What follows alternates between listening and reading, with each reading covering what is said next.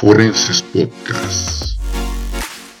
Bienvenidos a Forenses Podcast. En esta ocasión tenemos como invitado a un gran criminólogo que se ha dedicado a la prevención del delito, a la prevención de la violencia y la delincuencia. En el área de seguridad ciudadana se ha desempeñado desarrollando proyectos, análisis de información y vertiendo temas criminológicos en el análisis de información. Además, es un gran docente, un gran colega y ha tenido un desempeño excepcional en las áreas de seguridad pública. Damos la bienvenida a Jonathan Hernández Millán. Muchas gracias, maestro, por la invitación a este podcast y primero que nada felicitarte. Digo, estás a la vanguardia de estas dinámicas de, educativas y que has eh, incursionado en estas nuevas tecnologías de educación, que al final es una forma de también compartir información te agradezco la, invitación, de verdad es un honor poder participar en este proyecto que desde mi perspectiva y como colegas, como tú acabas de decir, te deseo todo el éxito.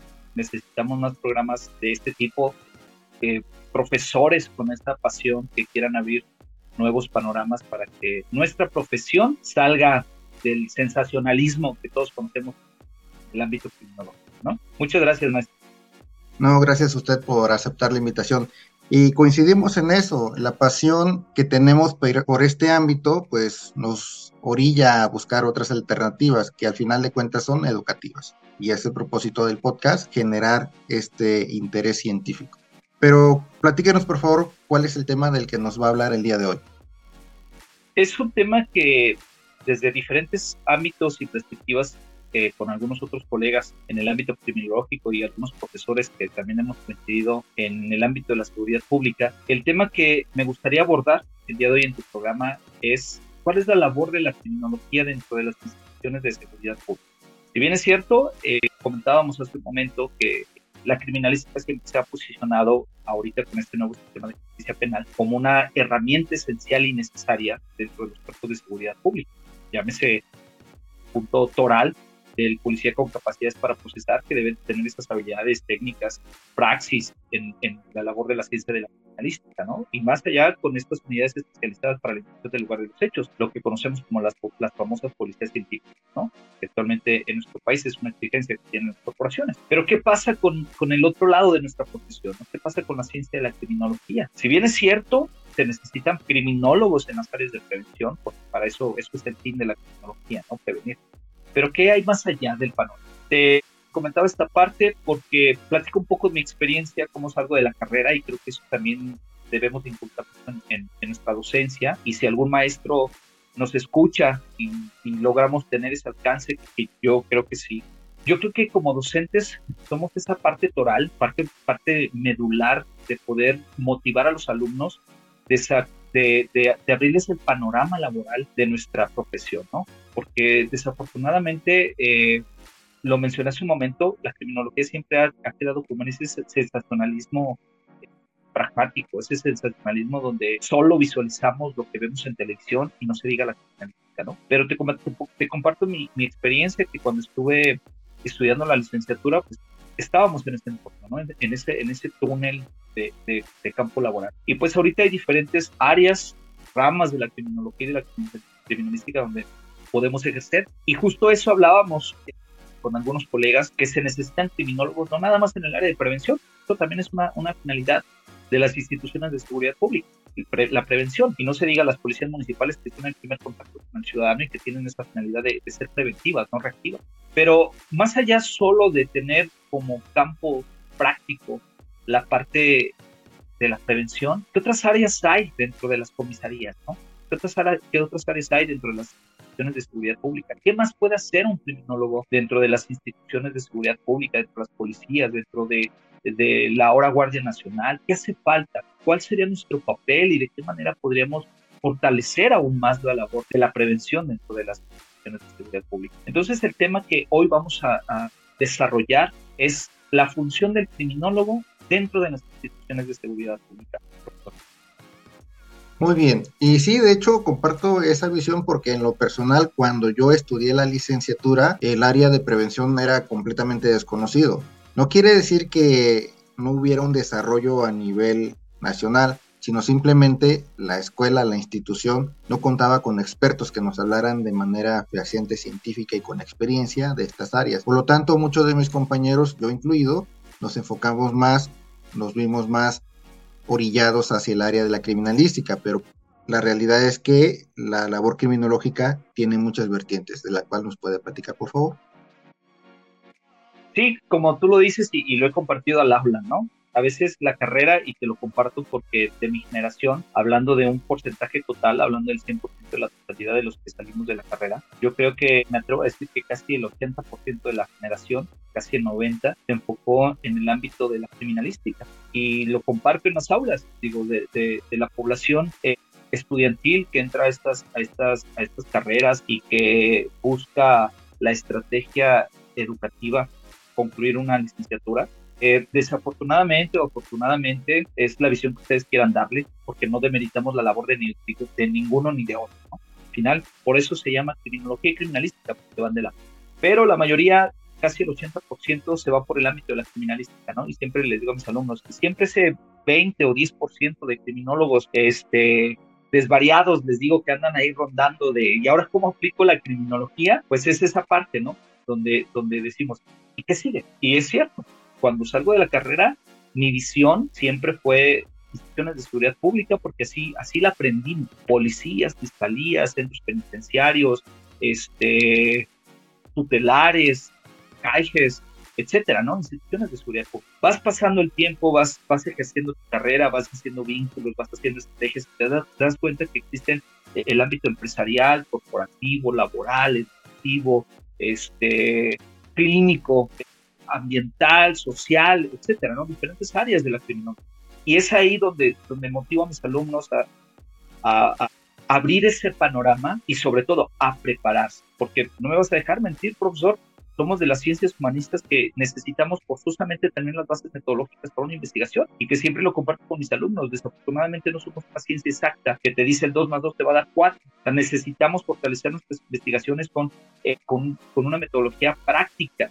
¿Sí? con ese empirismo que caracteriza, que caracteriza tanto la criminalística como la criminología. Y si desde ahí no formamos ese hábito porque debe de ser un hábito la investigación, debe de ser un hábito la metodología, debe de ser un, hábito la, praxis a campo, pues vamos a seguir teniendo esa, esa variante de, alumnos que, que, suelen irse por la criminalística porque a lo mejor es más práctica, es, es, ya, ya existen manuales, ya, ya, ya, me dicen cómo hacer un proceso, cómo hacer toda la metodología de intervención, etc. En cambio, acá como criminólogos, de acuerdo a la problemática que nosotros vayamos a atender, estudiar, analizar o prevenir, pues necesitamos toda una fundamentación metodológica, teórica, práctica para poder desarrollar.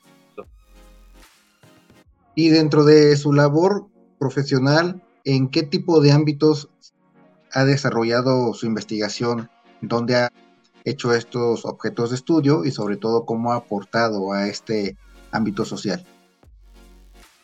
Pues mira, eh, platico un poco mi historia. Es, fui elemento operativo de la comisaría de la Policía de Guadalajara y reitero, llego a la comisaría, que le agradezco mucho esta trayectoria porque me ha dado la oportunidad de crecer profesionalmente. Ingreso porque mi visión saliendo como, como estudiante es de policía, ¿no? Pero aquí quiero hacer un, un, un paréntesis a mí me gustaría que, más allá, y, te invito, profesor, y, cuando gustes podemos hacer esos vínculos, que trajeras a los policías a, algunos de tus programas. ¿Qué es ser policía? Porque a veces demeritamos, y, me atrevo a decir, demeritamos la labor del policía, y desafortunadamente a veces escucho eh, comentarios de los mismos colegas de decir, uff, trabajaste licenciado para acabar como policía, ¿no? Y, y demeritamos esa labor. Sin embargo, y, me atrevo que yo estuve en ese, en ese enfoque de, de demeritar la labor y, y, entro a las corporaciones porque pasa esta parte donde dices, bueno, pues algo de la carrera, no, no, no hay más campo, es más difícil, lo más fácil es ser policía, ¿no? Pero te das cuenta que actualmente la profesionalización es una exigencia en las corporaciones. Ahorita podemos puedo presumir y sentirme orgulloso que la mayoría de, de, los policías que van ingresando algunos ya vienen con alguna licenciatura, con otra visión, con una, con una forma diferente de poder aplicar esta, esta función policial, ¿no? Entonces, parte de mi trayectoria es, no desconozco qué es la parte operativa, pero en mi trascendencia dentro de la institución, pues llego a la, al área de prevención, ¿no? donde ahí empiezo a desarrollarme y a conocer cuáles son los, los trabajos de prevención, es, es hacer prevención. ¿no? Y mi, mi trayecto como preventólogo pues se ha dirigido más a jóvenes, a trabajar en comunidades, a trabajar en, en, áreas de desarrollo social. Y ahí es donde te vas dando cuenta que el criminólogo pues no siempre estudia delincuentes, no siempre estudia criminales como, como lo aprendemos, ni siempre estudia antisociales como lo hemos creído. Trabajas con niños en situación vulnerable, trabajas en comunidades donde la situación económica no es favorable como en otras colonias, trabajas situaciones culturales donde la dinámica y el contexto social, el entorno urbanístico, el desarrollo social, pues también generan una marginación que también es una forma de violentar confianza. Entonces, parte de mi trayectoria ha sido el trabajar en campo. Creamos un proyecto que trabajó con jóvenes en comunidades, eh, comunidades vulnerables. Trabajamos comunidades como Santa Cecilia, El Salate, Miravalle, el Saus, que históricamente han sido algunas de las colonias que se han caracterizado por esa dinámica de conflictos, esa dinámica de violencia o pandillas que en algún momento este, se llegaron a gestar en estas comunidades y trabajamos con, con grupos, grupos de, de, esquina, lo que nosotros llamábamos como grupos de esquina, aquellos que en algún momento se les estigmatizó, se les etiquetó y se les señaló como los famosos ninis, ¿no? Pero ahí entra la labor del, del criminólogo. ¿Por qué se les llama ninis? ¿Acaso no se les está dando las oportunidades? Existen ciertas situaciones que pueden generar este, esa, esa segregación social. Y ahí entra la labor del criminólogo a entender que no estás trabajando con gente que los conceptos clásicos de la criminología me, me, me, enseñaron o me formaron. Te estás dando cuenta que son jóvenes con, esa, con, con, con el ímpetu de salir adelante. Sin embargo, el contexto, el entorno, la situación donde ellos conviven y viven diariamente, pues no les es favorable. Y ojo aquí, no estoy justificando, no quiero caer en el, en el, en el dilema de que estoy diciendo que por una situación económica se genera esta problema. No, simplemente que son factores disruptivos que muchas veces eh, dificultan el desarrollo social y el desarrollo de estos jóvenes que no, no es que no quieran estudiar, simplemente que no hay oportunidades.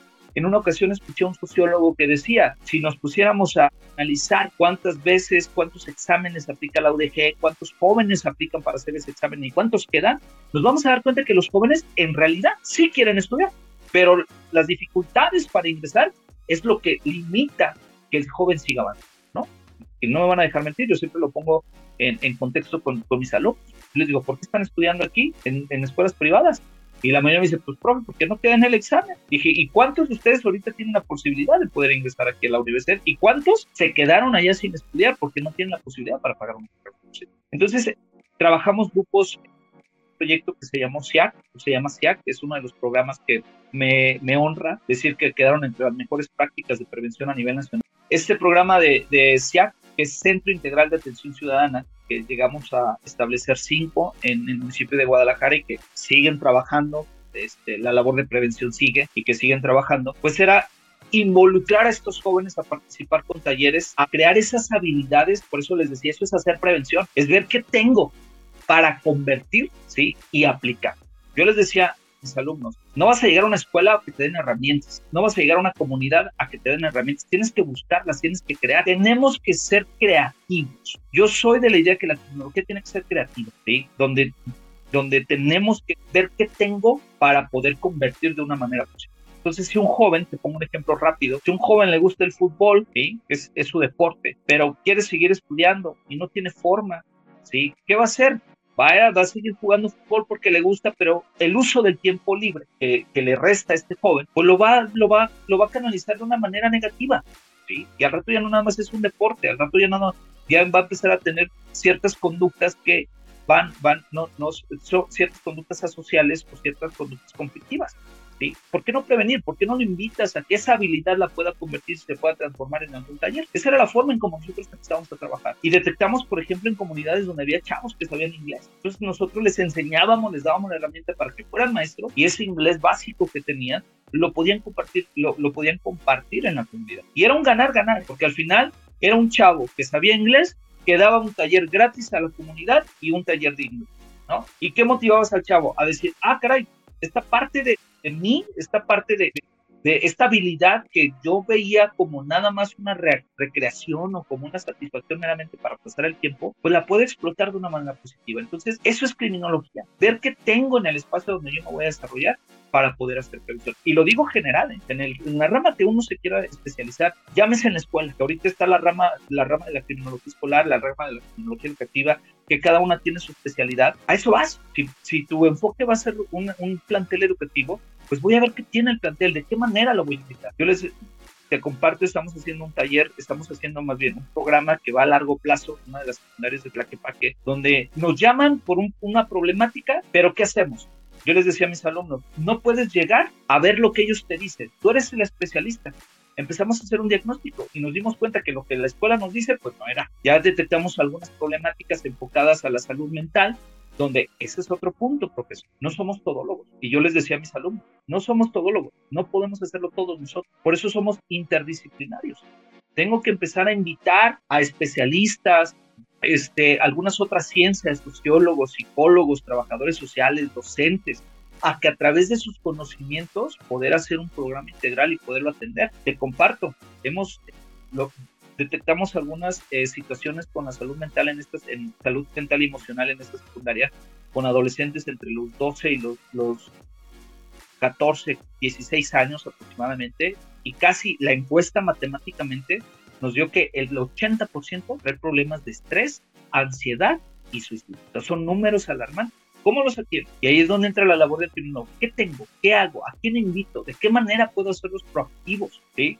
Y vamos a implementar y si gusta, después eh, podemos invitar a esta, a esta maestra que, imparte clases de yoga, que lo ha impartido en centros en centros de reinserción federal, donde a los internos les están dando yoga y justo hace 20 días fue al Centro Federal de Nayarit a dar los resultados de cómo el yoga ha cambiado esta, esta estrategia. De esto no te lo enseñan en la... En esto no hay manual. Tienes que empezar a buscar ideas para poder canalizar y poder vincular la problemática que tienes y convertirla de manera y ese taller pensamos implementarlo a un largo plazo con los mismos lineamientos, con las mismas estrategias, pero enfocado y reestructurado, eh, como decimos en prevención, tropicalizado al área de este, la prevención en estos planteles de Sí, maestro, concuerdo completamente con usted. De hecho, en uno de los episodios anteriores hablaba sobre la función del criminólogo como educador social y precisamente es eso, buscar gestionar diferentes áreas del conocimiento para